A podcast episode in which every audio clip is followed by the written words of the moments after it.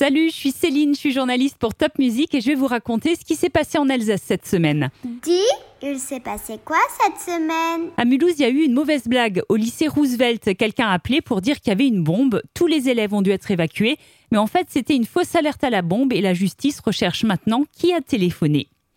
Toujours à l'école, il y avait la journée nationale de lutte contre le harcèlement scolaire. Au collège d'Alkirch, par exemple, les élèves pouvaient s'habiller en rose pour montrer leur engagement contre le harcèlement. On est à quelques semaines de Noël et des sapins ont été installés, des grands sapins à Mulhouse, Wissembourg ou Saverne.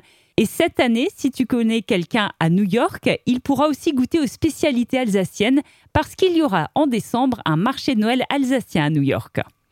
Toujours par rapport à Noël, ton collège participe peut-être au Bredle Challenge. Le but, c'est de cuisiner plein de bredele qui seront ensuite vendus pour des actions du secours populaire. Je sais par exemple que les collèges de Hirzing et de Bar participent à ce Bredle Challenge. Si tu habites à Bartenheim, tu as pu voir une grande mobilisation des pompiers et de la police. Parce qu'en fait, mardi soir, il y a eu un grand exercice où un crash d'avion a été simulé, mais c'était en fait qu'un exercice. Enfin, la neige est arrivée dans les Vosges avec les premiers flocons au-dessus de 1200 mètres d'altitude. On va bientôt pouvoir skier. C'est tout pour cette semaine. Ah non, une dernière chose. Tu sais qu'on a un week-end prolongé. Il n'y a pas d'école lundi. Ça sera un jour férié le 11 novembre. C'est une date qui marque la fin de la Première Guerre mondiale.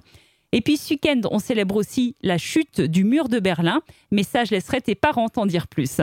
Salut les jeunes, à la semaine prochaine.